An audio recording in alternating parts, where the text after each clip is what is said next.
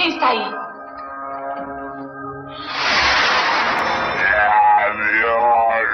Sejam muito bem-vindos à 70 edição do Miolos, Miolos número 70, onde originalmente a gente tinha prometido trazer a parte 2 do nosso especial de diretores, a gente vai pela primeira vez na história desse podcast furar com vocês e deixar para trazer essa segunda parte no episódio 80, porque a gente não teve tempo de fazer, escrever o especial, né? Porque realmente deu muito trabalho a primeira parte. E em compensação, a gente vai fazer uma edição aqui que é, é, é, é de um tema bastante popular entre os fãs de horror, que é o gênero dos zumbis, um gênero originário é, como a gente conhece hoje em dia, né, originário do cinema, que uh, se espalhou como uma epidemia durante os anos 80 e também os anos 2000, e que é um dos subgêneros mais queridos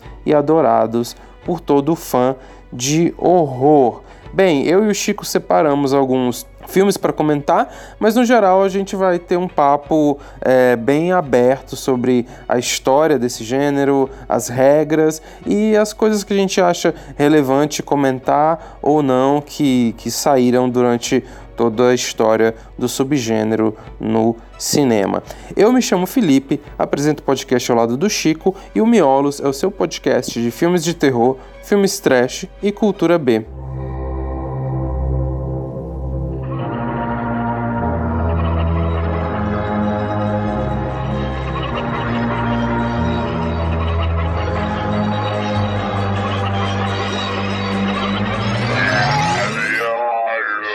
Então, Chico, esse é o nosso primeiro especial que a gente vai falar sobre um gênero, né? Primeiro de é, muitos. Uhum, é, é, espero que seja o primeiro de muitos, né? A gente nunca fez isso aqui no Miolos. Uh, de, de, uma maneira direta, né? A gente já comentou sobre filmes de lobisomem, filmes de vampiro, meio que avulsos e principalmente principalmente no, nos nossos encerramentos uhum. é, dos podcasts, mas a gente nunca comentou um gênero de uma maneira oficial. Então, bem, acho que para situar o ouvinte, esse primeiro bloco pode ser sobre a origem do gênero como a gente conhece, né?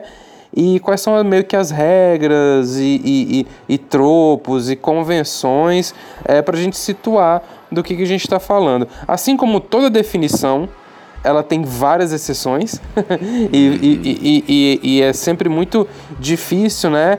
É, traçar essas fronteiras uh, entre é, produções tão, tão distintas, mas acho que é seguro a gente dizer que no cinema vai se solidificar esse gênero de fato com o Romero, o Jorge Romero. Mas antes disso, o próprio termo do zumbi e, e a mitologia por trás e a, e a, enfim, a lenda por trás do que é a criatura do zumbi é, é, por, por trás disso tem uma, uma história cultural bastante rica, na uhum. verdade, né, Chico? O zumbi é uma figura muito antiga, assim, bem mais antiga do que as pessoas talvez associem. É, eu acho que o Romero cimentou realmente a ideia que a gente tem do que é o zumbi e tudo mais, e ele foi. É, ele fundou, né? Praticamente a cultura a partir de um certo momento da década de 60 e foi a partir dele foi toda, toda hora meio que relembrado reconstruído assim as bases foram sempre é, solidificadas assim fazendo referências ao trabalho dele. Mas antes mesmo do Romero a figura do zumbi esse termo já era relativamente comum assim. Em algumas pesquisas a gente pode encontrar muita referência à cultura haitiana porque lá se praticava muito voodoo. Para quem não sabe, o Haiti foi uma colônia francesa, acho que eu não lembro exatamente qual período histórico, mas em 1600 com certeza estava rolando isso. E durante essa época, muitos escravos né, eram levados para lá, levados da África ocidental, não sei, acho que é assim que chama, para lá, para, enfim, trabalhar no mesmo, do mesmo jeito que trabalhava aqui, inclusive com plantações de cana, esse tipo de coisa, assim. E a partir da religião voodoo, alguns conceitos foram sendo disseminados, né, entre os próprios europeus, sendo o dele, um deles essa questão do zumbi. A figura do zumbi pro haitiano, assim, é basicamente um ser como se ele não tivesse alma, sabe? Como se ele fosse só o corpo, como se ele fosse só uma coisa mecânica que se move. Tinha uma, uma crença é, arraigada no, no, no voodoo de que o, o, os escravos eles acreditavam que eles podiam morrer tipo uma morte natural, que chegava um momento onde realmente tinha que ser, tinha que perder a vida, enfim, tinha que cessar a vida, ou então uma morte quase que prematura de alguma maneira, assim, como se fosse um assassinato, alguma, algum ato de, de violência perante a vida deles. Nessa segunda hipótese, quando a vida se interrompia antes do momento, é, acreditava-se que os espíritos, né, as almas deles ficavam vagando, ficavam sem um propósito por um tempo e tal.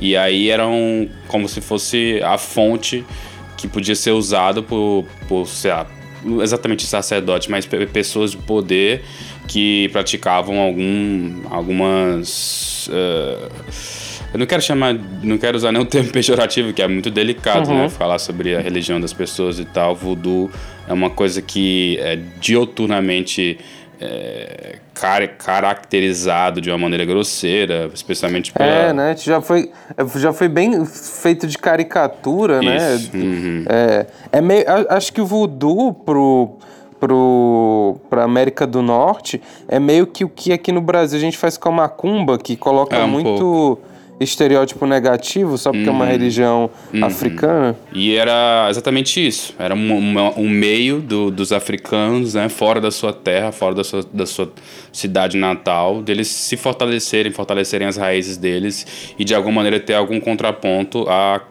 catequização né, que eles sofriam pelos europeus. Uhum. E uma das figuras do voodoo chamava Bokor, Bokor, B-O-K-O-R né? E essas figuras de poder, elas tinham a capacidade de, de alguma maneira, controlar esses espíritos e reanimar os mortos para servi-los assim, para servir aos seus propósitos e tudo mais. E aí em situações de rebelião, em situações onde os, os escravos conseguiam é, su, suplantar a força né, europeia e tal, francesa, é, acontecia muito aquilo que eu estava até te falando em off, uma coisa meio de fetichização, assim, de uhum. eles não teriam a capacidade de organização suficiente para se debandarem e se organizarem e de alguma maneira é, conseguirem liberdade por si, por si próprios, né? Deve existir alguma magia, deve existir alguma coisa, algum ritual, alguma coisa demoníaca, sei lá, alguma coisa assim que poderia explicar esse tipo de evento, assim, porque as forças europeias eram invencíveis, ainda mais frente a, a aquela aquele tipo de gente que eles encontravam é, na, na África e tratavam como se fossem é, pessoas inferiores, né? E não, não exatamente nem pessoas, assim, eram tratados realmente como objetos. Então, Talvez isso nem entrasse na cabeça deles. E a figura do zumbi cresceu dentro da mitologia voodoo e tudo mais, e foi tendo contato com a civilização europeia durante um, um período. O, o, Haiti também foi, foi dominado pelos Estados Unidos e tal, isso proliferou bastante essa figura de, do zumbi, né? Essa, essa coisa meio folclórica, assim. E depois de um tempo, isso foi se transmutando, porque inicialmente o zumbi ele era visto realmente como um, um, um ser, né? não exatamente não um monstro, mas um ser é, folclórico negro. Assim, era uma pessoa preta, não tinha não tinha como ter um zumbi branco, porque era uma coisa que envolvia uhum. o próprio voodoo, envolvia a escravidão. Acreditava-se muito que que o zumbi era um, escravo na vida pós-morte, porque ele é o grande medo, né, dos escravos era de que tipo assim, poxa, eu tô sendo escravizado aqui na vida mundana e se eu for assassinado de alguma maneira, eu vou continuar sendo escravizado na pós-vida de alguma maneira, porque eu não vou conseguir voltar para minha terra natal. Eu vou ser reanimado e vou continuar trabalhando aqui, e servindo, em vez de servir, sei lá, um europeu, eu vou estar servindo a outra força e assim por diante. Então tinha essa conotação muito forte e tal, que já cheguei a ver pessoas até traçando linhas com com o que acontece no Get Out, né, no Corra e tal, porque quando você acaba estudando um pouco essas raízes históricas, muita gente pula no barco para dizer que é, zumbis de verdade só foram realmente as, as poucas é, aparições de zumbis negros, né? E se você não fosse negro, teoricamente nem zumbi não seria e tal. E no Corra tem realmente aquelas figuras, né, que foram quase que lobotomizadas, digamos assim, que não tem exatamente uma força própria, nem nada do tipo. Mas enfim, acho que o Jordan Peele não estava mirando muito nisso. E o que aconteceu uhum. com, com o passar do tempo foi que é, essa figura de zumbi foi ficando cada vez mais popular, né? Foi, a, foi transcendendo o, o voodoo e transcendendo também a própria tradição haitiana. E eventualmente ela acabou também sendo explorada literariamente, literariamente, literalmente, enfim, por alguns livros e tudo mais, contos, até que a gente teve a primeira aparição no cinema, que foi lá na década de 30, né, com o filme a White Zombie. White Zombie, Isso, exatamente. Acho que é Legião tu tá dos estudada, Mortos. hein, bichinho? Tu leu alguma coisa? Viu, viu algum documentário que tu indica? Eu vi alguns documentários, cara. Tem um Uhum. muito bom, é, mas você tem que tem que saber inglês, assim, porque ele não é não é não é traduzido, tá? Mas é de um canal que chama Storage, Storage, sei lá, enfim, S T O R I E aí fala sobre as origens do, dos zumbis e tudo mais, é uma coisa, uma perspectiva meio histórica realmente com documentos e tudo mais Uhum. E traça depois a relação que eu tô tentando Uhum. fazer aqui com esse filme, né? Que é o Zumbi e a Legião dos Mortos. Que foi a primeira vez que realmente o conceito de zumbi foi, foi apresentado a uma audiência mais. É, menos e nesse com- filme, o, o ju- justamente a questão é que aparece um zumbi branco, né? O Isso. Uhum. zumbi invade. uh, uh, uh, o zumbi vira uma pessoa branca. É, é aí que, que digamos, aquela mazela que era é, atrelada só a quem era negro, né? Então, tipo, se a gente tem que parar, parar pra pensar muito com o olhar da época, tá bom? Porque, enfim, era um momento de segregação e tudo mais, então os problemas que afetavam as pessoas negras nem sequer eram considerados problemas, né? Os problemas das minorias normalmente são renegados. Então, esse termo white zombie é- é- diz muito por si mesmo, assim, porque tá deixando claro que agora a gente tem um zumbi e ele não é só um zumbi, é um zumbi branco, ou seja, não é mais uma maldição que só vai acontecer se você nasceu na África e eventualmente foi levado por um europeu para ser escravizado em uma outra região e foi é, violentado, massacrado e em resposta você praticava o voodoo e fazia pactos com o demônio e de alguma maneira, enfim, não era uma coisa, é, um problema só específico daquela, daquela nação, daquela religião, acabou, acabou se tornando uma coisa maior do que isso. E o filme, apesar de não ser o mais é presente no imaginário das pessoas, né? Apesar de, enfim, ter sido estrelado pelo Bela Lugosi, né? O nosso saudoso, o Drácula, né? Como as pessoas conhecem ele. É um filme simples também, não, não, não desenvolve muito toda essa, essa historicidade que eu acabei de trazer em relação aos conceitos antigos do voodoo, mas é, é a, a incorporação desse fetiche, assim, do Lugosi, ele faz um... Eles chamam de witch doctor, né? Que seria uma espécie de curandeiro, talvez, assim, se a gente pudesse trazer para o português, ou então um- uma pessoa que trabalha com medicina, mas não é, regido por conceitos ortodoxos, ou talvez não regido por conceitos científicos, talvez uma coisa um pouco mais, mais livre, assim. E o enredo do filme é um cara que ele quer, ele quer porque quer se, se relacionar com uma mulher que não o ama. E aí, uma das opções que ele tem lá é uma poção mágica, um negócio que ele vai dar pra mulher e não sei se acidentalmente ou se ele quer realmente, mas ele acaba transformando ela num zumbi, né? O que ele queria era era ficar com ela a todo custo, mas definitivamente não que ela se transformasse numa pessoa sem vontade, tá? Um filme que trata um pouco sobre isso, assim. Aí a partir daí o zumbi começou a entrar realmente na cultura pop e tudo, mas só realmente na década de 60, acho mais de 20 anos depois, inclusive, acho que quase 30 anos, sei lá, o, o zumbi vai realmente chegar como um- uma coisa mais.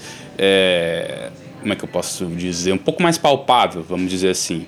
Que é com Night of the Living Dead, né? Do Romero. Aí realmente a gente vai ter ah, um momento onde um, um autor conseguiu realmente usar uma coisa folclórica, uma coisa um pouco talvez distante da realidade, especialmente norte-americana, para fazer um, um comentário, uma coisa que o Romero adora fazer, que é usar uma coisa bem bem extraordinária para comentar sobre algo extremamente mundano, que é que é o Night of the Living Dead, né, a Noite dos Mortos Vivos, que nós temos o episódio aqui. Tu lembra o número? Um dos mais mais antigos, né? É o episódio número 24. É relativamente antigo, né? Mas a gente já estava bem afiado e tem boas informações nesse podcast. Outro filme, Chico, que é posterior ao White Zombie, mas que também é uma das poucas entradas que a gente teve nessa época no cinema do conceito de zumbi é o I Walked with a Zombie, Ah, é do verdade. Jacques, Jacques Tourneur. Uhum. É, e ele traz esse contexto. Eu não sei como é o White Zombie porque eu não vi. Eu também não. o- Tudo que eu falei foi com base nas Aham. coisas que eu estudei mesmo. A Walk, o I Walked with a Zombie, né? Que eu acho que é A Morta Viva em português, se É eu não me mesmo. engano. É isso mesmo. É, é o filme lá do Jacques Tourneur, diretor do Sangue de Pantera, é, que, que a gente comentou aqui já também num dos, num dos primeiros podcasts que a gente fez.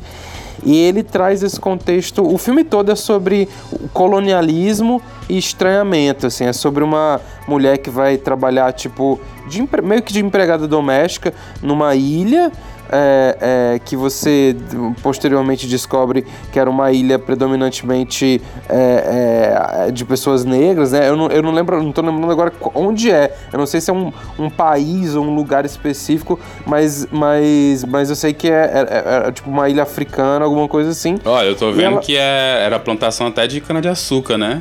Tá falando aqui pelo É, na sim, sinopse. exatamente, exatamente. Interessante, aham. talvez esse aqui tenha ah, um pouco mais né, de relação com Uhum. essa com essa gênese E, é- folclórica. é, aham. e aí tem uma coisa meio de vingança, né? Também, assim, é, é, fica meio subentendido que talvez o, o, o pessoal que teve a sua terra roubada é, é, transformou uma, uma mulher lá da, da, da família em zumbi, e aí ficou um negócio, será que eles fizeram isso? Será que não? Quem que será o, quem que é o vilão de verdade dessas relações? Enfim, é um filme interessante, não é o meu preferido do Tourneur, ah, acho que o meu preferido dele é o Homem Leopardo, que também lida com essa coisa do colonialismo, mas numa, num, num bairro hi- hi- hispano latino-americano, né? Num bairro latino-americano dos Estados Unidos.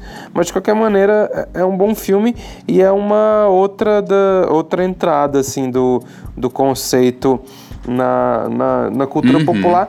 Mas isso tudo que a gente falou é só o background, porque eu acho que é, esse zumbi derivado do, do voodoo, ele, ele não, não é nem de longe o que as pessoas pensam A quando ideia a gente geral. fala a palavra zumbi, né? O que as pessoas é, geralmente pensam é aquele zumbi ah, que é o, o, o morto que volta à vida e que ataca e que morde e que quer comer cérebros e que às vezes pode estar atrelado à ciência ou não.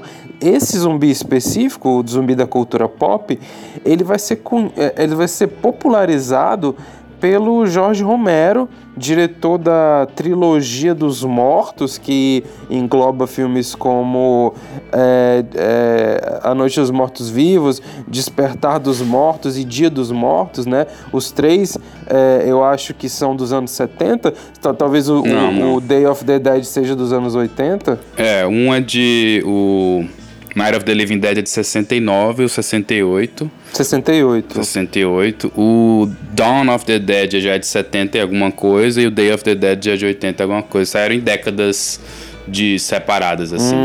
Não com prazo de Hum, interessante. 10 anos, mas em décadas distintas. E uma coisa que é legal, por exemplo, Walked with a Zombie, I Walked with a Zombie, A Morta Viva do Tourneur, é um filme de 43, né? O Zumbi, A Legião dos Mortos, é um filme de 32 e tal. São as gênesis ali, os primeiros e tudo mais. E em 54 ia sair um livro muito importante, né? De um autor também muito importante. Ah, sim. Que é o Eu Sou a Lenda, né? O I Am Legend, do Richard Matheson, né? Que, é, inclusive, ganhou uma ótima adaptação Oh, boa demais. em 2007 com o Will Smith e tudo mais, que subverte muito, A porra do Will Smith. muito do, do, do, do contexto e, inclusive, acabou criando uma, uma sombra, né? no- Em cima do negócio, porque muita É, gente Que tem nem, que nem o Eu Robô, né? Que nem Isso, de fato. Felizmente, pelo menos aqui no Brasil, acho que a obra do Asimov é, foi, foi mais popularizada e ele acabou é, é, sobrevivendo isso. Mas acho que o Eu Sou a Lenda, todo mundo é, lembra primeiro do filme, de algum Aham. jeito. Mas o livro, é, o Madison ele é acreditado muito como um grande responsável pela popularização do conceito de vampiro e de zumbi é, na literatura e também na cinematografia, especialmente para o Romero, que é que é por sua vez, né, colocado como o cara pai lá dos zumbis e tudo mais, com o seu Noite dos Mortos Vivos. Ele já deu entrevistas na época do lançamento do filme, onde ele estava dizendo que ele estava mirando mais nas criaturas do, uhum. do Matheson, assim, uma coisa um pouco mais de.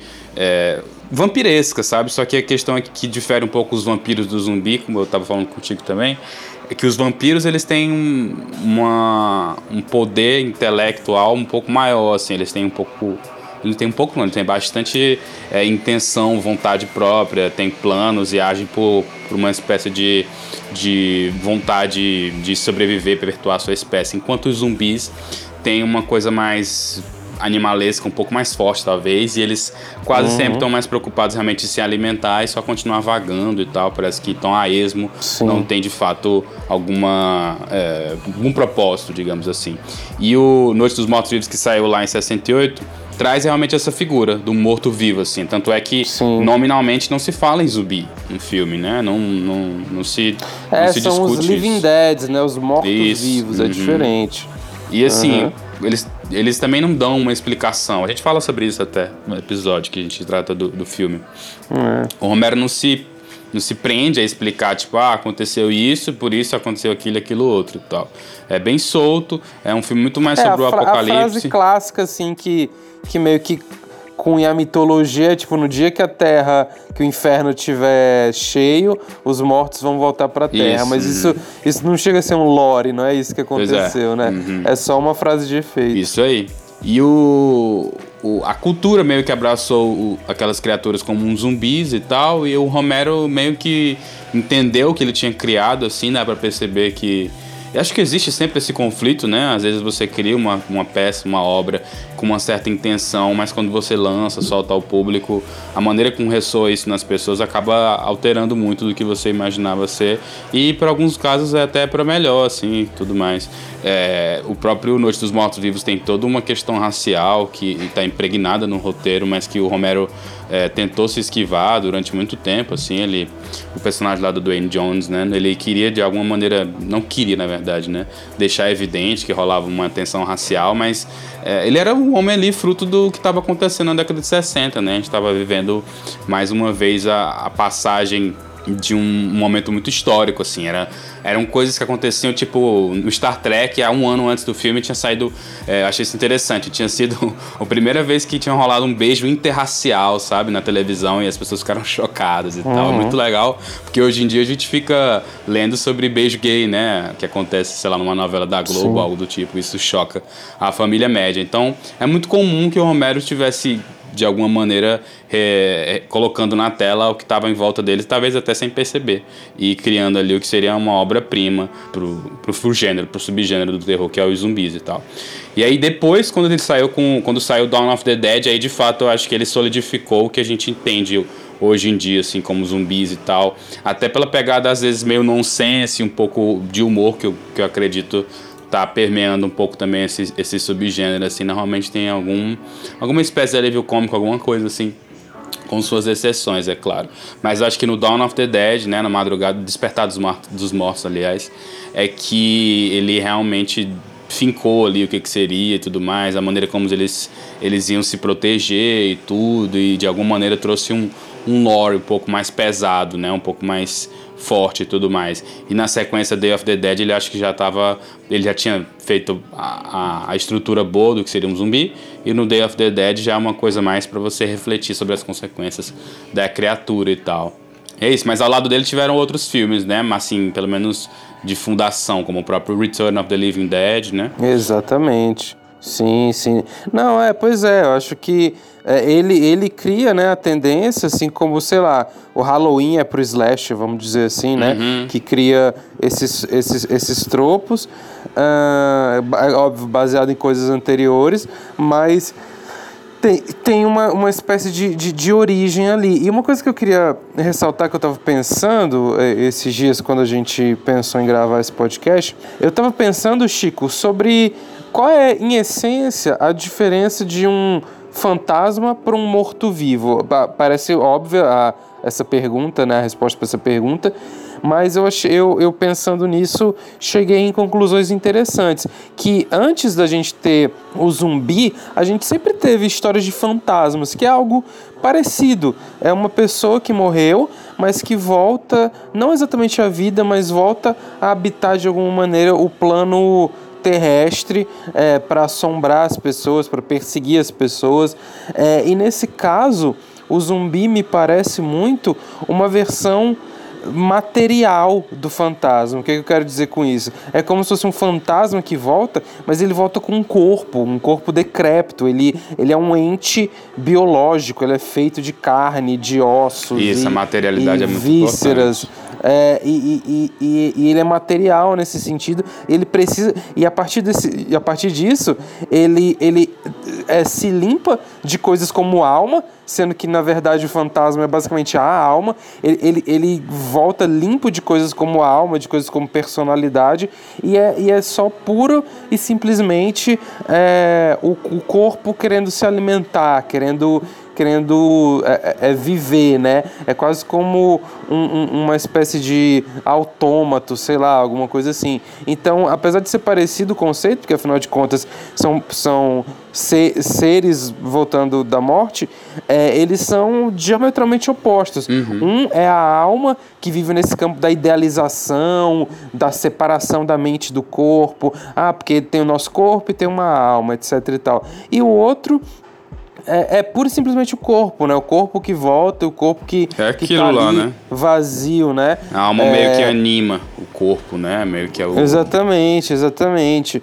É, então são conceitos é, é, é diferentes, mas que se relacionam entre uhum. si, porque Uh, dentro dessa dualidade mente e corpo, é, é, os dois são como se fossem essas coisas separadas e quando estão juntas é o ser humano, né? Cria, cria o que a gente entende como um ser humano Sim, com personalidade, aí, que pensa e que, e, e que se enfim, então não se deixa de ser de alguma maneira, uh não deixa de ser alguma maneira, de alguma maneira algo é, é um conceito que, que beira com ideias é, religiosas, alguma coisa do tipo, ou sobrenaturais, vamos dizer assim, hum, pra, porque, uh, porque religiosa evoca outras coisas. Mas o que eu quero dizer é isso. É, no entanto, como a gente vai falar mais tarde, os zumbis foram saindo do campo da fantasia. A ciência tentou é, pegar os zumbis para si, né? E acho que nesse é, caso. Não é que a ciência tenha tentado pegar, né? A gente que começou a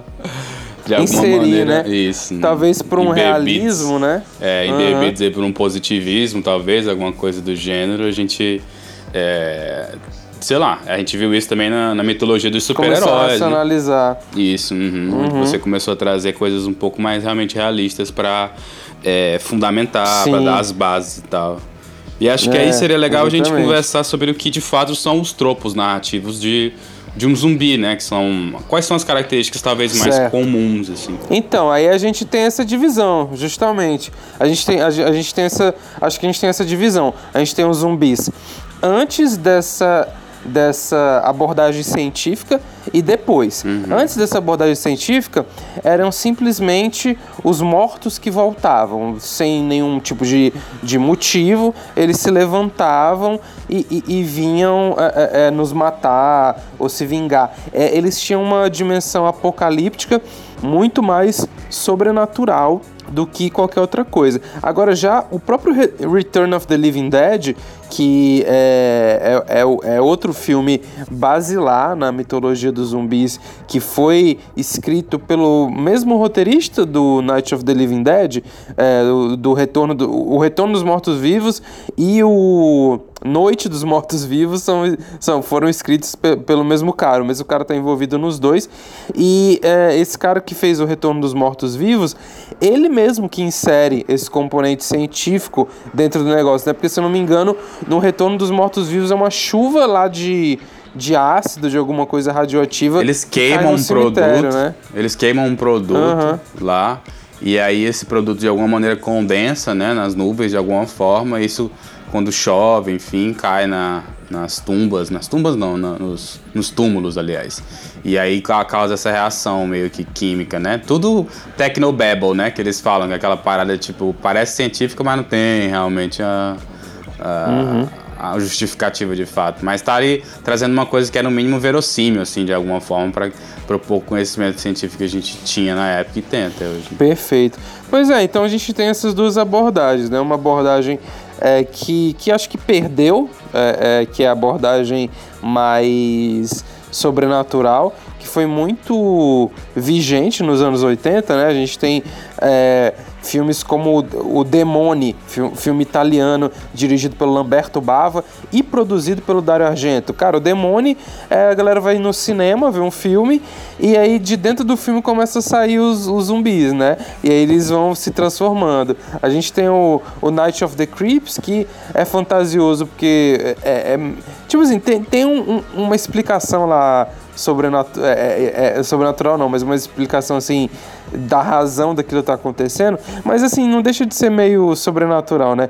Tem o Evil Dead, que é totalmente sobrenatural, né? Uhum. Que dá para argumentar se eles são zumbis ou não. Uhum, pois é, dá para argumentar se são zumbis ou não, mas é meio sobrenatural, assim, de alguma, alguma maneira. Tem o Night of the Comet também, que que é meio fantasioso porque vem um cometa e transforma todo mundo em zumbi. Então a gente tem é, predominantemente esse arquétipo nos anos 80. E aqui, geralmente, os zumbis, uh, os filmes de zumbi, tinham, uh, como, como o Romero é, é, é, coloca, assim, tinham, eram, tinham a crítica social, e tem até hoje, né? E, e tem algumas coisas como, por exemplo, situações limites onde os personagens têm que se isolar num lugar, isso é muito comum no, nesse gênero. É, situações onde se percebe que os maiores vilões, num, num caso como esse, não são necessariamente zumbis, mas sim o, o, o que os, os próprios, os, seres humanos, os, né? os, próprios seres humanos vão fazer né, nesse contexto. É, uma, o zumbi é muito usado também como uma crítica à, à alienação e, e ao, a esse capitalismo de consumo, né? A essa, essas coisas de movimento repetitivo que a gente tem, né? O que, que seria o zumbi se não esse bicho que tem uma vaga memória do que é ser humano e aí ele vai para um shopping center ou alguma coisa assim, né? É, porque o que, o que nos define como seres humanos é muito mais o que a gente consome e o que quem que a gente ataca e mata e come do que necessariamente qualquer outra coisa. Então tem, tem muito isso. E hum, eu acho que é isso, né? E também tem algumas pequenas regrinhas de como matá-los, né? Que, que, é, uhum. que não é é, é que, que, que, desde o do Night of the Living Dead, o, o, o Noite dos Mortos Vivos, já era um, um, tropo que o que tem que atirar na cabeça, né? Chico? Isso, um golpe fatal na cabeça, né? Ou um tiro, uhum. então alguma pancada, né? Acho que no, no, Night of the Living Dead tem até maneira de matar que eles usam só um pau mesmo, dá uma pancada, uma um forte. Uma, uma pancada forte, alguma coisa na cabeça e já consegue matar os zumbis e tudo mais. Rolou muito um desenvolvimento é, que algum uma divisão aliás muito grande entre como o zumbi se movimenta, né? Porque no nos filmes do Romero sempre foram muito letárgicos e tal. O zumbi era mais uma questão de horda, sempre. Era uma questão de, tipo, eles se juntarem num grande número e causarem é, a, o, o, perigo e tal. Você consegue ver isso em algumas cenas no shopping, né? No Dawn of the Dead, onde eles estão tipo, andando pelo shopping, tem zumbis, mas eles conseguem correr e transitar entre eles, o que seria algo impensável em filmes como esse Guerra Mundial Z, ou o próprio remake, né, do Snyder, onde os zumbis agora eles não são tão letárgicos assim, eles, eles correm, enfim, eles são muito mais agressivos e estão quase que enraivecidos, né? Isso é uma coisa que divide muitos fãs, assim. Tem gente que gosta. Eu, por exemplo, adoro muito mais essa letar, letargidade, letalidade, sei lá. Enfim, essa, essa, essa coisa um pouco men menos agressiva do zumbi, um pouco mais passiva, que está presente também no Resident Evil, assim por diante. Eu acho que isso é muito mais amedrontador do que, tipo, o zumbi que sai correndo e e que perde um pouco do. talvez até da originalidade da coisa toda. Então, uhum. Tem uma, uma, uma, uma, uma parada aqui da gênese do nosso. do nosso nome do nosso podcast, né? Que é do que os zumbis se alimentam, o próprio Isso, Retorno exatamente. dos Mortos-Vivos. É, deixou muito popular essa ideia de que eles se alimentam de que cérebro. Eles comem né? cérebro, né? Isso e tal. E... É, é, é, quase que uma condição assim, que eles vão atrás do que eles não têm, Exato. né? Eles vão hum. é, é comer é, é, é, tipo aquele, aquela ideia daquele canibalismo indígena de, alguma, de algumas tribos que, Isso. tipo, o cara come o fígado do outro para ter um fígado melhor, um negócio assim. Hum, é, uhum. Tipo, tá meio consumindo as qualidades do teu inimigo pra é, uhum. incorporar elas e tu mesmo evoluir e tudo mais. E é, tem essa do cérebro que eu acho que é a mais comum, assim, a mais. Não é nem que seja mais comum de ocorrência, assim, eu nem vejo tanto isso ocorrer. Mas foi o que cravou na mente das pessoas e tudo, e acabou gerando o jargão dos miolos, né, que eles procuram e tudo mais. Mas Sim. normalmente eles são seres agressivos que querem consumir a carne de alguma forma e tal. E é muito comum que a infecção paire alguma coisa em relação a isso, assim, esse contato da saliva deles ou do sangue deles, alguma coisa assim, com o nosso ou com das pessoas né, que estejam, não estejam infectadas, é o que normalmente gera infecção e tudo mais, apesar de terem as suas trocentas variações e tal. Mas é mais ou menos por aí. Com o passar do tempo, né, como, como é um subgênero, um nicho pequeno, é, a graça foi realmente ter se, se reinventado, se ressignificado e tudo mais. Um episódio muito clássico para a história desse subgênero foi o próprio clipe do Michael Jackson, né, o Thriller, que eu acho que é, talvez tenha sido, se não foi, talvez o, o, junto com o Romero ali, um dos maiores responsáveis por, por realmente é, sacramentar, deixar o negócio mesmo na, na cultura popular, de fato. Ali o clipe eu acho que até tem mão do, de alguém do Retorno dos Mortos Vivos, alguma coisa assim. Eu sei que tem a mão de gente que estava tava envolvida com produção de filmes e tudo mais. Eu não lembro exatamente quem era, mas eu tenho quase certeza que tem. Tá? Foi, um, foi um clipe que foi visto assim praticamente como uma primeira realmente é, uma primeira história em vídeo para acompanhar uma música, assim, uma coisa com narrativa e tudo mais.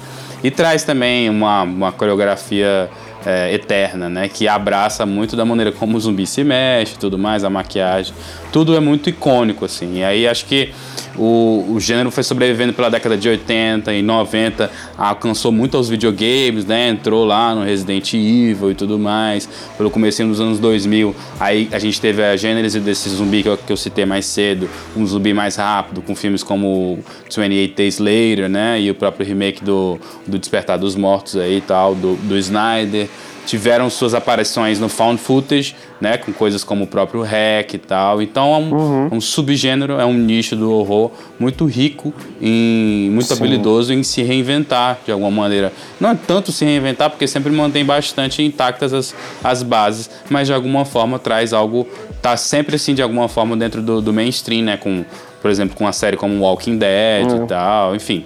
Sempre tem algum, alguma e coisa E chama muita atenção, né? Eu acho que pela versatilidade do subgênero, poder falar de crítica social, Isso, é, ao mesmo tempo que tem é um essas... bom veículo para falar uhum. sobre a sociedade. É, e, e, e, e, ao mesmo tempo é muito fácil criar suspense, né, nesse contexto do zumbi. Então, tipo, nossa, quem, quem vai ser o próximo infectado? Sei lá, Walking Dead se escorava muito nisso, né? Foi uhum. um, um grande talvez o maior fenômeno de zumbis da, depois dos anos 2000, assim, foi responsável por reacender o interesse no, no gênero de zumbi é, nos anos 2000, né? E, e enfim, e, e, deu um boom, né? Deu até uma canseira de filme de zumbi durante muito tempo.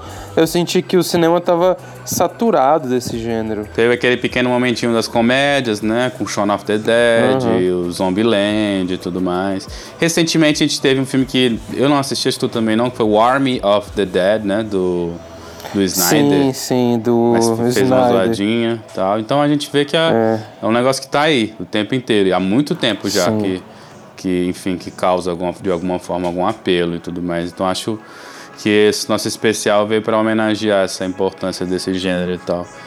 E acho que está na hora da gente falar sobre alguns filmes, né? Algumas recomendações, ou pelo menos alguns exemplos de filmes que talvez enquadrem, se enquadrem dentro dessas características do que a gente acha. Exatamente, exatamente. Selecionamos quatro filmes e vamos falar agora sobre eles. Mas antes da gente falar dos nossos filmes, vamos fazer aquele recado de sempre. Sigam a gente aí nos agregadores de podcast, porque vocês vão ser notificados quando sair um episódio novo, toda sexta-feira, meia-noite. É, também sigam a gente no Instagram e, no, e nas demais redes sociais do Miolos, estão todas aí embaixo. A gente de vez em quando aparece por lá fazendo uma enquete ou algo do tipo. Lembra de avaliar, botar as estrelinhas aí no, no Spotify, no Spotify que isso faz a diferença, que a gente acaba sendo é, indicado, né, recomendado para outras pessoas. É sempre bom ver o projeto crescendo. Mas, Chico, bora lá, sem mais delongas, uhum. vamos falar aqui sobre os filmes. Qual foi o primeiro filme que você selecionou para trazer ah, hoje? Eu vou chutar completamente a ordem cronológica e vou falar de um filme uhum. que tem pouquíssima relevância. num ponto de vista cinematográfico, né? É isso, num ponto de vista cinematográfico, vamos dizer assim, que é o Resident Evil, né? Deixa eu ver como é que ele saiu aqui no Brasil, que eu acho que ele tem um O Hóspede Maldito, Resident é, Evil, né? o Hóspede Maldito. At the beginning of the 21st century, the Umbrella Corporation had become the largest commercial entity in the United States. Nine out of every ten homes contain its products. Its political and financial influence is felt everywhere.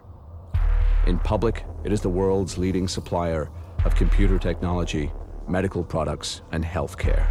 Unknown even to its own employees, its massive profits are generated by military technology, genetic experimentation, and viral weaponry.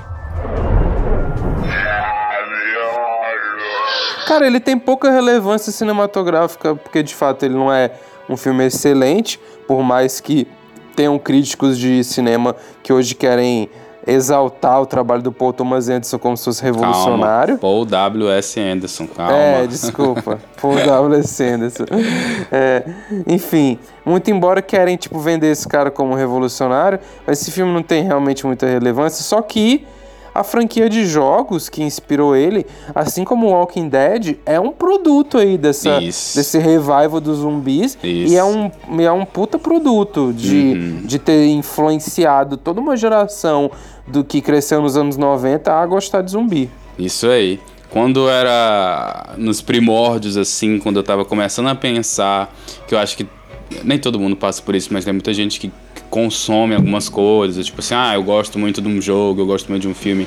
E aí você começa a pensar, tipo, tá, por que será que eu gosto disso e tudo mais? E numa dessas eu, eu percebi a influência, né, que o Romero tinha sobre o Resident Evil, assim, eu entendi de onde é que vinha, todas as ideias meio galhofas e tudo mais, é, toda essa paranoia com o corporativismo, né, tem a, a, o Resident Evil tem a figura da empresa malvada, né? Que é a Umbrella e tudo mais, que usa muito de ficção científica também, aquele lance que eu acabei de falar de criar um conceito meio impreciso cientificamente, mas que para quem tem um conhecimento médio se passa como algo verossímil e tal, e que contribui para a sensação de terror e tudo. O primeiro jogo foi um jogo que me marcou bastante, ele tem uma entrada que é inclusive em live action, né, que é muito boba e tal, muito é bem trash mesmo assim, capsula mesmo o sentimento do, da, uhum. da trecheira e tudo mais. E quando aconteceu a adaptação cinematográfica, que foi lá em 2002, foi num momento de tipo, Resident Evil ainda era muito grande, assim. Até hoje é, na verdade, né? Uma, é uma propriedade intelectual que está o tempo inteiro sendo explorada muito mal, infelizmente, aí, por, pela, até pela Netflix, eu acho, um seriado aí que saiu há pouco tempo que eu ouvi falar muito mal, mas na época eu estava bastante é, empolgado em assistir e foi um filme que, que eu me diverti muito assistindo, assim, a, a, a Mila Jovovich está muito bem no, no, filme, assim. E ela virou depois a heroína, né, do negócio. Ela virou tipo uma super heroína, na verdade, até que meio que transcende, assim, o... o, o é, a, a, a Mila Jojovic, do... uh -huh, a Mila Jojovic aos poucos, né, virou heroína de ação. Saiu lá da, da daquele filme lá, remake de Lagoa Azul, né, que ela fez, se eu não me engano. É, e passou por um cinema mais, mais cultizeira e aí depois virou aí caiu realmente aqui, blockbuster. É, né? heroína de ação. E ela é casada, né, com o, o diretor, com é? o diretor, né, é, com o é Paul é W. Sanderson. Uhum, é isso aí. E sei lá, vai que alguém não conhece o enredo Resident Evil, mas é extremamente simples. É, temos essa empresa malvada chamada Umbrella e ela ela mexe com eu não sei exatamente que, nome dá para essa parada, mas ela manipula é, coisas genéticas, assim, sei lá, quase não exatamente eugenia, mas uma parada tipo de criar vírus, de criar coisas que podem alterar a genética humana, assim, podem interagir com o nosso DNA e criar novas criaturas e tudo mais. Tudo sob a premissa de que eles estão tentando fazer isso para de alguma forma a gente evoluir enquanto raça, enquanto ser, mas não, né? Porque, como eu disse, é uma empresa malvada e ela vai é, só pensar em, em, coisas inescrupulosas e tudo normalmente estão atreladas ao lucro. Isso faz com que eles propositalmente façam experimentos com super agentes aí da polícia, o caramba 4, enfim, acabam as coisas acabam saindo do controle, tem muita conspiração e tudo, e gera um, um uma uma infecção de zumbis em massa e tudo mais, devido a esses, esses primeiros acidentes que acontecem na sede da empresa e tudo vai escalonando a partir disso, né? A, a, a, primeiro começa com os cientistas e tal, o jogo é muito, muito assim também, você começa enclausurado naquela empresa, onde os cientistas é que estavam lidando com aquele vírus e tal, e aí a partir deles aquilo vai se proliferando e tudo mais, até escalonar e chegar na cidade.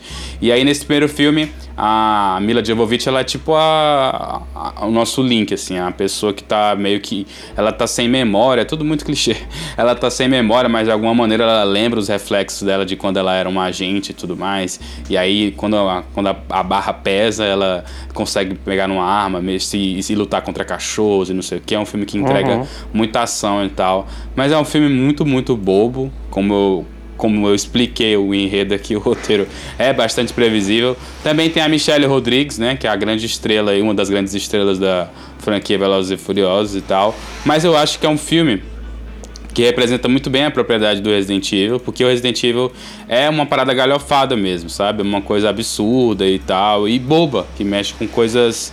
É, com esses. Sei lá, com esses clichês, com essas coisas mais batidas, uhum. assim, da empresa malvada e tudo, do vírus e que. Enfim, tudo isso, assim. E apesar de ter aquelas cenas, tipo aquela do cara sendo cortado em cubos, que é com CG horrível e tudo Cara, mais. É icônica essa cena, na verdade. Pois é. Icônica no quão icônico dá pra um filme de Resident Evil ser.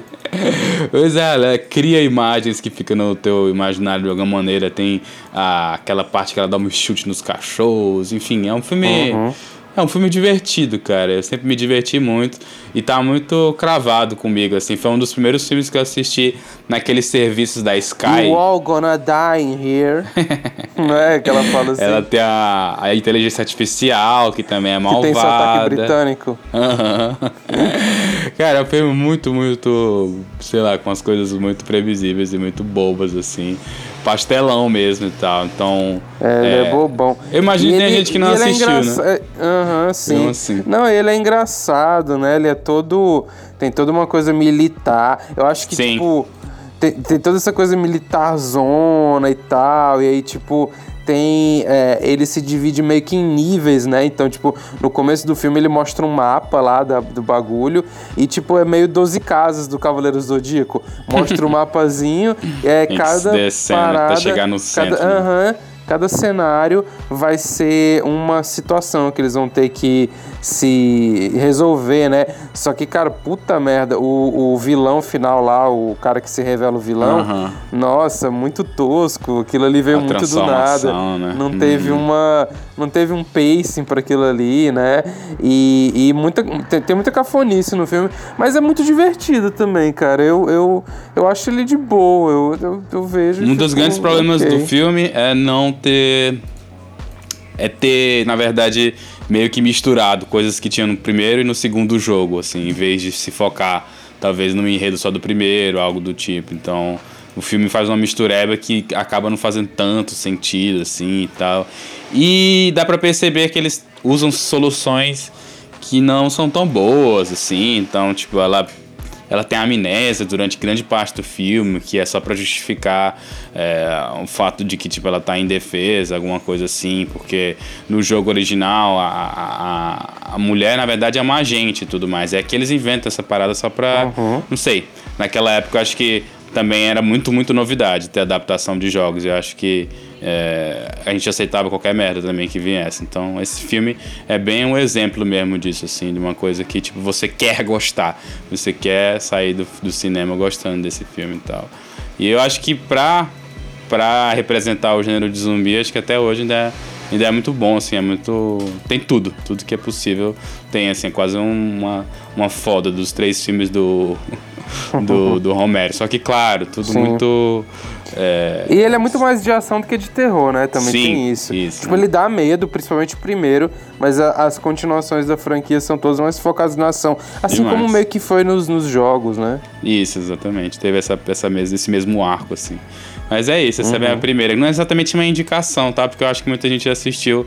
É mais um reconhecimento do que eu acho que esse filme talvez é, tenha um peso aí pra. É, e que quando que a gente vai comentar Resident Exato. Evil, né? De novo. Talvez num episódio, tem... quem sabe. Não vai não ter sabendo. oportunidade, certo. Então, é, trazendo já um filme um pouco mais né, elementar para pra gente do pra, pra, pro gênero, é, eu quero falar sobre o Zombie 2. And uh, how long since you last spoke to him? Well, we have to go to Matul. We're trying to locate Anne's father. She hasn't heard from him for some time. That's not a cool place to hit. I'm going to tell everyone that you're the one who's crazy, demented, cruel, evil. Cara, para quem não conhece o Lucio Fulci, ele é um diretor desses italianos que eu tô sempre comentando aqui, e ele é conhecido como o, o pai do, do gore italiano, né? Ele trabalhou com um maquiador lá que era muito foda, né? O Giancarlo alguma coisa, se eu não me engano. Posso estar viajando, mas acho que o nome dele é esse. Mas ele era conhecido por fazer esses filmes que muitas vezes tinham zumbis, né? Ele tem uma trilogia de zumbis, que é a trilogia dos Portões do Inferno, mas hoje a gente não vai falar dela, a gente vai falar do, do zombie. É, e, esse, e, e, esse filme do, do zombie, ele era para é para ser meio que uma continuação do Dawn of the Dead, né, o Despertar dos Mortos, e só que produzida é, toda na, na Itália, né? O, o Dario Argento, se eu não me engano, ele ajudou, né, o, o Romero com com Sim. o Dawn of the Dead. É, inclusive tem um corte do Dawn of the Dead italiano que tem trilha sonora do Goblin, que eu tenho bastante uhum. curiosidade para saber como é. É, e é um corte bem mais enxuto, então a gente reclamou no último episódio que o Dawn of the Dead é muito longo, né? Então talvez seja uma boa ver esse corte italiano, né? E o Dawn of the Dead saiu como zombie, né? Na Itália, por isso que Isso, é... exatamente. E o Dawn of the Dead saiu como zombie. Mas o Zombie 2 é um filme que pode ser visto independentemente. Ele Sim, tem nada a ver. Não... é, assim como todos da trilogia dos mortos, na verdade, uhum. né? É, e, e, e, aí ele preserva esse espírito. A história é sobre é, um, uma. tá rolando uma, uma, uma, epidemia lá de zumbi, né? E aí, é, se eu me lembro bem, Chico, é a filha de um, de um, de um cara que morreu que vai investigar o que tá rolando, uma jornalista. A galera parte meio que numa missão de achar o pai da protagonista, né? Que tá desaparecido, desapareceu no meio dessa dessa apocalipse zumbi, né? É, acaba, eles acabam chegando numa, numa ilha tropical que vai remeter, né, origem do zumbi, essa coisa do voodoo e tal.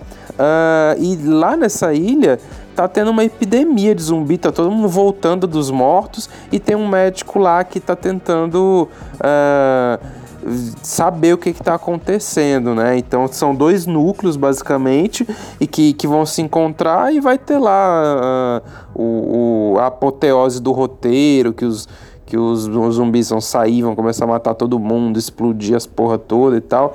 Cara, é um filme violentíssimo, a história não tem pé nem cabeça, tem muito gore, é, tem todas as tosqueiras que um cinema trash tem, mas também tem muito uma, um deslumbre pela imagem que era natural do Fult, né? É, esse deslumbre pelo gore, esse deslumbre. É, é, cara, tem uma cena que um zumbi luta com um tubarão e a cena, tipo, se estende por três minutos e tem uma trilha sonora icônica icônica do Fábio Freeze, icônica mesmo, assim, muito boa a trilha. Muito boa. E, e você vê que, tipo, o, o, tava, tava tendo mesmo que uma fascinação ali por aqueles zumbis, pelaquela imagética e tal, mesmo que o roteiro não faça muito sentido. Então, é uma pegada um pouco é, é, Dario Argento também, né? Pra quem conhece, vai, vai saber. E é um filme muito divertido, é muito bonito, tem uma direção de fotografia muito foda do, do da natureza e tal. Enfim, ele é, ele é bem, bem marcante e ele foi bem é, é, influente por conta do gore, né? E aí acabou influenciando uma série de filmes que vem depois, tipo o Dead and Buried, é, que é um filme que que acho que aqui no Brasil saiu só como Os Mortos Vivos, que vai ter muito gore também. É, então é, é, ele, ele, foi, ele, foi, ele, ele é realmente bastante influente. Teve sequências, né? Tem o Zombie 3 e o Zombie 4, hum. que geralmente, com, com perdão do trocadilho, são sequências que são zombadas, porque, porque não, não, não são muito boas, não tem muita continuidade e não tem pé nem cabeça, mas é, é, é, realmente um. Assim, se você quer adentrar no gênero, esse é um dos, dos filmes obrigatórios. E é legal porque, tipo, ó, tem essa relação direta com Dawn of the Dead, mas ele é um filme por si mesmo, assim, não tá. Uhum. Fica fazendo referência, assim. Só as coisas sim. que é óbvio, né? Tá, tá preso é, dentro tem, do mesmo é, gênero. Sim. Pois é. Mas é muito Exatamente, mais. Que... Tem muito, um pouco mais de originalidade do que você até esperaria. E esse título é engraçado, tipo, Zombie 2 é uma coisa meio de Super Nintendo, quando saía aqueles jogos no Japão, saía com um número, aí quando vinha pra cá pro ocidente, é, ia todo zoado. É, exatamente. Mas exatamente. é isso. Deixa eu puxar o próximo, né? O outro filme que eu decidi trazer é um filme um pouquinho menor, assim, em popularidade. É, eu já falei um pouquinho sobre ele, eu não lembro qual foi a ocasião exata onde eu, eu talvez tenha sido só o finalzinho de um de algum episódio que é um filme que chama De la Morte de l'Amore, que foi traduzido para cá o como Cemetery Man. Uhum, o Cemetery Man que trouxeram para o Brasil como Pelo Amor e pela Morte. Stop killing the dead. They're mine. If you don't want the dead coming back to life Why don't you just kill the living? Shoot them in the head. Are you listening to me? É um filme bem diferente, assim. Dentro dos filmes de zumbi, eu acho que deve ter sido mais é, distinto que eu assisti, assim. Tem uma coisa meio meio Pet Cemetery nele até, parando para pensar. Quando eu comecei a falar que ele era muito original, talvez ele tenha alguma coisa parecida com o Pet Cemetery, que é um livro do do Stephen King, né? E se você conhece, você deve entender mais ou menos qual é a similaridade. Nesse caso aqui, a gente acompanha um coveiro, um cara que cuida do cemitério, de um cemitério e tal. É um filme italiano, inclusive, eu não falei isso, a direção do Michele Soavi, um rédea de Michele Soavi. E esse filme aqui também é esplendoroso, assim, de um ponto de vista estético. A cinematografia dele é linda, assim, tem cores muito o vibrantes. O Soave, ele era ele era um esteta, né, cara? Ele dirigiu aquele slash O Pássaro Sangrento, que hum. se passa todo no teatro. Esse filme é, assim, é só estética, só estética. Ele é, é, é, mas ele é foda. Tem esse personagem, esse vilão que tinha um, um, uma máscara de, de coruja, muito icônico. Pois é. E esse filme, inclusive, é uma adaptação, eu acho, é inspirado no Dylan Dog, eu acho. Não sei se eu tô falando merda, mas eu acho que é inspirado em alguma HQ, cara. Ou coisa parecida. E o filme tem um pouco dessa estética, assim, de um personagem meio, meio comic book, sei lá um pouco. Não sei como dizer, mas cheio de, dos, dos três jeitos, assim, meio quirky, sei lá. Mas ele tem muitas, muitas engenhosidades, assim, na direção. É um filme muito original, com umas cenas muito bonitas. E o enredo, que eu não expliquei ainda, mas é bem óbvio, é o coveiro, ele cuida desse cemitério e, e o trabalho dele não é só nem enterrar as pessoas, como impedir que os mortos-vivos lá, que as pessoas que voltam à vida, é, invadam a cidade. Então, às vezes ele tá dormindo, ele acorda, tipo, naturalmente, como se fosse um trabalho dele, acorda e vai lá e mata os zumbis que aparecem, porque, enfim, é uma coisa comum, os zumbis lá sempre... Nesse lugar, tipo assim, zumbi já tá... já é uma coisa mundana e tudo mais. Se forem é, enterrados lá, vão voltar à vida. E aí, num determinado momento, ele vê uma moça que tá enterrando o marido dela e tudo mais, ele se apaixona perdidamente por ela e tudo. Só que, é, enfim, vai acontecer uma fatalidade, né? E ela vai acabar falecendo. Mas ele tem a opção de ainda se relacionar com ela enquanto uma zumbi, digamos assim, tal. E aí é aquele negócio meio de perigo, né? É perigoso você achar que tá com uma pessoa, mas na verdade ela não é quem você acha que ela é. Na verdade ela é um zumbi e tudo mais. E aí brinca com isso, assim. Tem vários personagens interessantes. Tem um, um meio que um corcunda de Notre Dame, digamos assim. Ou então, sei lá, um, um ajudante dele que é muito divertido e tudo mais. E o filme é bem poético, tem um final um pouco aberto, assim, que você fica meio sem entender de fato o, o que aconteceu durante o filme. E tem coisas bem inocentes, assim. Tem um cara. É um cara lá que ele é um adolescente que ele adora dar de moto, tá ligado? É um motoqueiro. Aí no, ele se envolve num acidente no ônibus. E aí ele fica desfigurado, morre e tudo mais. E aí não sei se era um desejo dele, que, que ia ser que ele acaba sendo enterrado com a moto dele, tá ligado? E aí quando ele vira zumbi, quando ele volta à vida, ele volta já com a motona, saca? Ele já sai da tumba dele já dando, dando um grau e tal, todo no estilo, com capacete fudidão, assim. Então, é um filme bobão, só que ao mesmo tempo bem poético, assim, um pouco profundo em alguns momentos, assim. Ele, ele tem aquela coisa meio Bo Burnham de ser engraçado, mas do nada ficar sério, assim, tem umas coisas mais profundas e tudo. E é muito bonito, um filme muito bonito e pouco falado também, acho que nem todo mundo comenta muito. E aí, é, é, são um dos motivos, assim, eu gosto da originalidade dele e também por poucas pessoas falarem, acho que seria legal trazer isso aqui como contraponto à minha anterior indicação, que foi o Resident Evil. Boa. Ele representa também aqueles filmes de terror que usam os zumbis, mas que é, voltam, um, voltam um ente querido, né? Ah, Alguma coisa assim, como por exemplo ou aquele meu namorado é um zumbi, isso, ou então isso. Pet Cemetery. Isso, exatamente. Eu acho que ele tá é tipo nessa. Isso mesmo. Uhum. Que aí você tem uma é, é, ligação ele, tão ele... forte, né, com a pessoa que uhum. você tende a, pô, foda-se, mesmo que seja um zumbi, eu quero continuar e tal, aquela questão meio materialística. Você quer continuar com o corpo da pessoa, mesmo que não seja ela, mesmo que seja uma criatura que talvez até te cause algo, possa te causar algum mal e tal. Então é muito sobre isso também, realmente. Exatamente. É isso. Uhum. Vamos para a última. Certo. E para finalizar, cara, eu quero trazer um clássico do terror comédia com bastante humor negro, né? Não diria que é um terri, é mais uma é mais um filme com, com um humor negro muito forte e que foi baseado no, no, no conto do HP Lovecraft. Eu tô falando de Reanimator. This is not an advertisement for a new movie.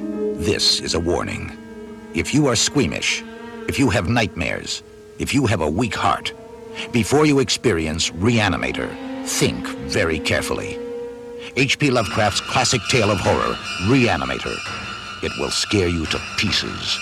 This motion picture contains scenes of horror that may be considered too intense for anyone under the age of 18. Remember, you've been warned. Cara, o Reanimate é uma história engraçada, né? Porque a primeira vez que eu assisti é, é, ele, eu tava esperando por algum motivo eu tava esperando que eu ia ver uma coisa trashzeira. Só, e ele é, é, um pouco é em alguns pontos, pois é. Mas eu achava que ia ser trash no nível Vingador Tóxico, sabe, hum. Chico? Porque o, que me falavam desse filme é que era bem trash, né? E aí eu via a, a, a, o pôster dele segurando aquela seringa icônica é, é, com aquele líquido, aquele líquido fluorescente. Uhum. Pois é. É, enfim, e começa o filme lá com aquela música que é um hip-off da, da música de psicose, né? É. E aí, uh, e aí vai, e aí tem toda um, uma história do cara com a menina, e o conceito de morte, conceito de vida. Eu fiquei tipo, ok, esse filme não é uma bagaceira como eu tava pensando, mas ele também não é, não é especialmente inteligente e tal. E aí meio que passou desapercebido. Foi só numa segunda assistida que eu vi, tipo, caralho, cara, esse filme é muito engraçado, pô. É, sim. Tipo, ele, ele tá todo o tempo é, sendo. O, o, personagem lá do Herbert West, né? O, o, o, o, doutor. o doutor lá, que, que é o, o, estudante de medicina que quer reanimar as pessoas, ele é interpretado de um jeito perfeito, cara, assim. O Stuart Gordon foi responsável, o diretor, né, uhum. né? Foi responsável por, por adaptar uh, vários filmes do. adaptar contos, vários né? contos uhum. do, do Lovecraft, né? Ele fez o do Além, ele fez o, o Dagon lá e tal. Uh, e enfim, ele, ele é um cara muito importante para a popularização do Lovecraft na, no audiovisual. E o filme também traz uma pessoa que ficou icônica no terror, né? Além do Jeffrey Combs, como Herbert West, a gente tem a Barbara Crampton que faz a Megan, a que, cara, a Barbara dele, Crampton, não sei se tu sabe, aham. Ela fez toda uma carreira no terror. Ela fez um monte de filme é, de terror, até hoje ela faz. E ela é especialmente ativa na internet em falar é, sobre o horror ah, como um gênero que tem que ser respeitado. O Twitter dela é muito legal, eu recomendo para quem é fã de terror dar uma seguir o Twitter dela, ela sempre tá comentando e trazendo é, fotos às vezes do set de filmagem e, e, e coisas do, do, do, tipo, né? Então ela é uma pessoa assim muito uma querida pro horror. do terror. Uhum. E cara, no Reanimator a gente tem um estudante de medicina que está obcecado com a ideia de fazer voltar, fazer cérebros voltarem à vida, né? É, só que obviamente isso dá meio errado e o, o esse doutor Herbert West acaba uh, trazendo de volta à vida meio que um, um, um professor lá dele, só que ele volta meio zumbi. Aí acontece que ele é expulso da escola que ele estava, né? Que acho que é uma escola alemã, alguma coisa assim. Eu acho que tem isso. É, e ele, e ele é mandado para os Estados Unidos, né? É, e aí lá nos Estados Unidos ele conhece o Dan, que é o personagem principal, que não tem no. Eu acho. Eu não tenho certeza se tem esse personagem no conto, mas faz muito tempo que eu li, então eu não. É, eu, não eu, não, eu, não, sei exatamente o, o, o, como, que, como que funciona isso. Mas enfim. É, e aí, ficando amigo do Dan, ele, ele começa a dividir apartamento com ele. E aí ele começa a tentar fazer os experimentos dele no, no apartamento lá do Dan. E o Dan, por algum motivo. Que o Dan, tipo assim, o Dan também é um cara que é, se ressente muito da, das mortes. Você, a primeira cena que, a, que, que você vê ele, ele está tentando fazer é, é, é, reanimar uma paciente que, que teve um infarto, alguma coisa assim, e ele tenta, tenta, tenta lá com eletrochoque, lá, dando, dando aquele. Como é que é o nome daquele aparelho, Chico, que dá um choque na pessoa? Sei não, é o um desfibrilador, né? É, desfibrilador, exatamente. Ele tenta re, é, reviver a paciente e não consegue. Você vê que tipo, ele é um cara ressentido com essa esse destino do, do, do médico, né? De às vezes ser a pessoa que vai tentar fazer o outro sobreviver e não vai conseguir. Enfim. É, e aí nisso algumas coisas acontecem e, e, quando, quando você pisca, eles estão meio que envolvidos numa trama é, que, que eles começam a reviver, reanimar, né? Um monte de gente do, do, do, do coisa lá da, da escola, né? Do, do, do, coisa lá de fazer, fazer autópsia no hospital e tal. E aí viram meio que um filmão de zumbi, assim, uh, que a gente tem um vilão muito bom também, que é o professor lá que segura segura a cabeça, né, uhum. dele próprio e que tipo o Herbert West assim meio que odeia ele porque a tese dele é tenta desprovar uhum. o que ele tá querendo fazer. Então eles têm uma briga de ego intelectual lá também. Mas enfim, eu, eu tô falando aqui já é, é, muitos detalhes do, do filme, mas o importante que eu acho que, que, que esse filme vale a pena ser assistido é que ele é muito engraçado sem nunca é, perder o, o, a, a, a, coisa assustadora nele, assim, de, de ser gore, de ser é, um filme. Um filme que que coloca em jogo, né? Não é aquele engraçadinho tipo Stranger Things que tu sabe que ninguém vai morrer no final. Não, aqui realmente é, ele é meio grotesco e meio, Você meio teme, sinistro. Né? Pelos personagens, no caso. Uhum. Uhum. Mas é isso aí, foram bons exemplos. A gente pode trazer algumas menções honrosas, né? A gente já falou bastante de alguns nomes aqui, mas sei lá, Tem o Night of the Comet, né? Que a gente já falou sobre esse filme em outra oportunidade. Isso, muito bom, muito bom. É, eu, eu acho que uma boa menção honrosa aqui uh, é o Shaun of the Dead, que a gente já Isso. falou, né? O, o Todo Mundo Quase Morto, que é um filme de comédia contemporânea bem bom. E tem, cara, um que a gente nunca comentou e que eu coloquei aqui na lista e que a gente ficou tipo, pra que falar disso? Mas o Planeta Terror lá do Tarantino, né? Quer dizer, do Robert Rodrigues, no caso, que ele fez naquele tem a- Grindhouse. Uhum. Tem tipo uma versão deles dois, né? Não sei se é isso, o que, que é. Esse filme é um Uhum. filme bem Robert Rodrigues, né? Bem escrachado e tal, é engraçado, é divertido e tudo, mas. é, enfim, não é um favorito pessoal, não, e tudo mais. Mas fez um sucesso na época onde o Rodrigues estava explorando muito a, a cultura trash, assim, de uma maneira bem. até bem, bem criativa, assim, tudo mais.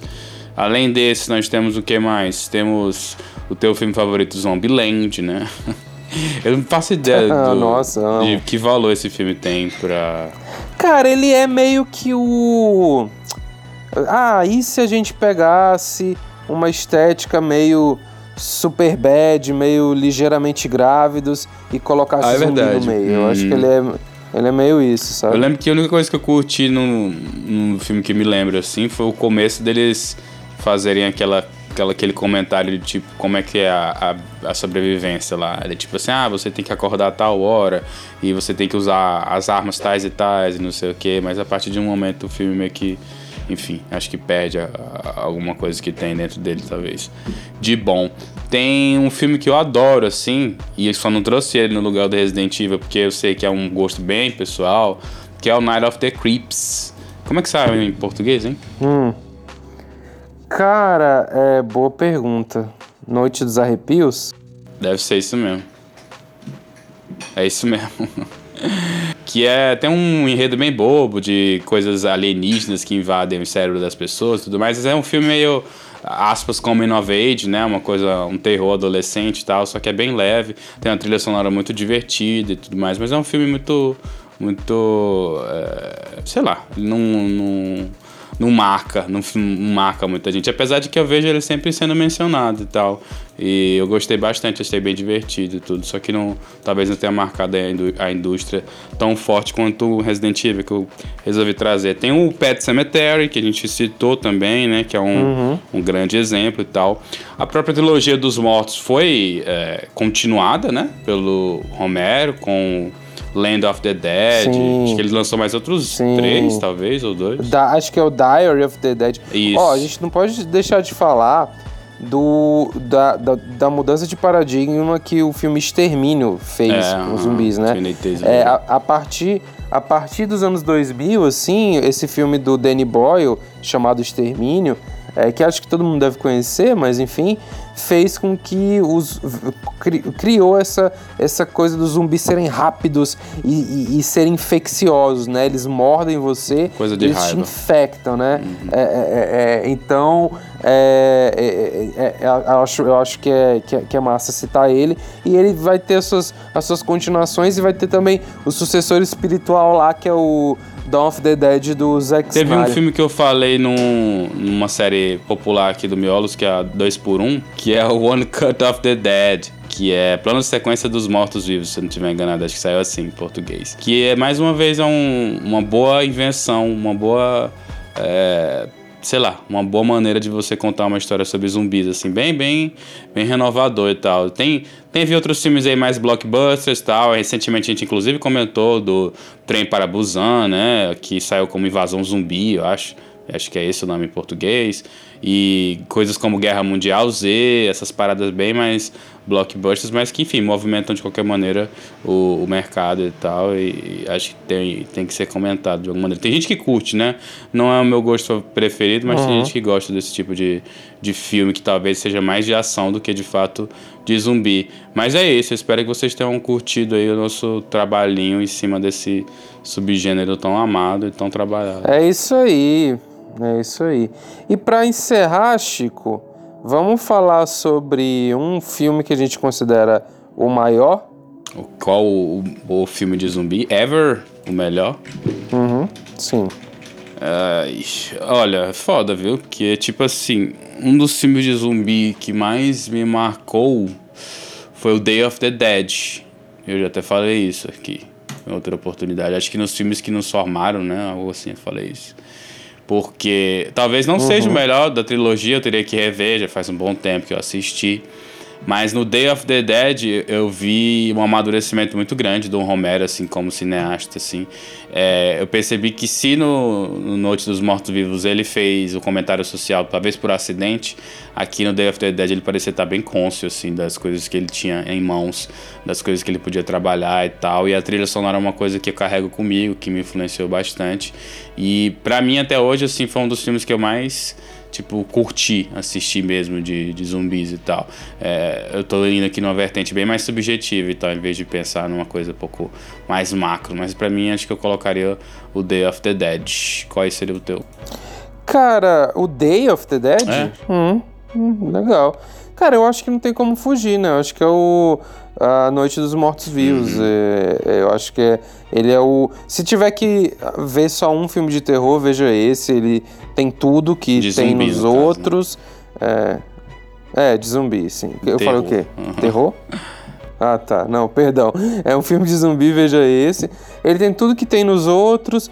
E acho que nenhum filme é, conseguiu superar assim, o, o impacto que que ele teve é. dentro do próprio gênero. É um filme bem genial. O Dia dos acho, Mortos mas... já é um filme que tem que tem muito mais tipo as consequências das gêneros do que rola no uhum. Night of the Living Dead. Então. É... Legal, tô ansioso para ver ele. Eu gosto bastante. Tô Quer dizer, eu gostei bastante. Já faz um bom tempo que eu vi, tá? Um filme que se passa num bunker e tal, tem uma questão mais científica e tem um debate sobre uhum. o zumbi.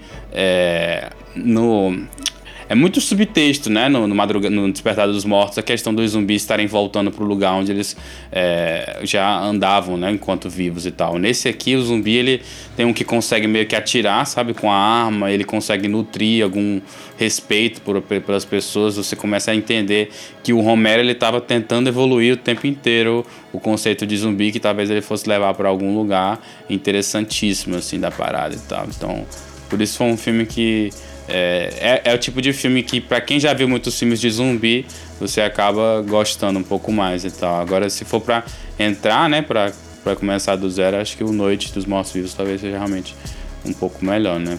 Pra quem talvez não tenha assistido muito, muitos filmes. Sim, sim. Perfeito, perfeito. Gente, por hoje é só. Lembre-se lá de seguir a gente e tudo mais. E é, comenta depois com a gente, manda e-mail, manda mensagem lá no Instagram. Quais são os seus filmes de zumbis favoritos? Se vocês assistiram algum desses e tal, vai ser um prazer trocar ideia com vocês. Por hoje é só. Até semana tchau, que vem. Tchau, tchau.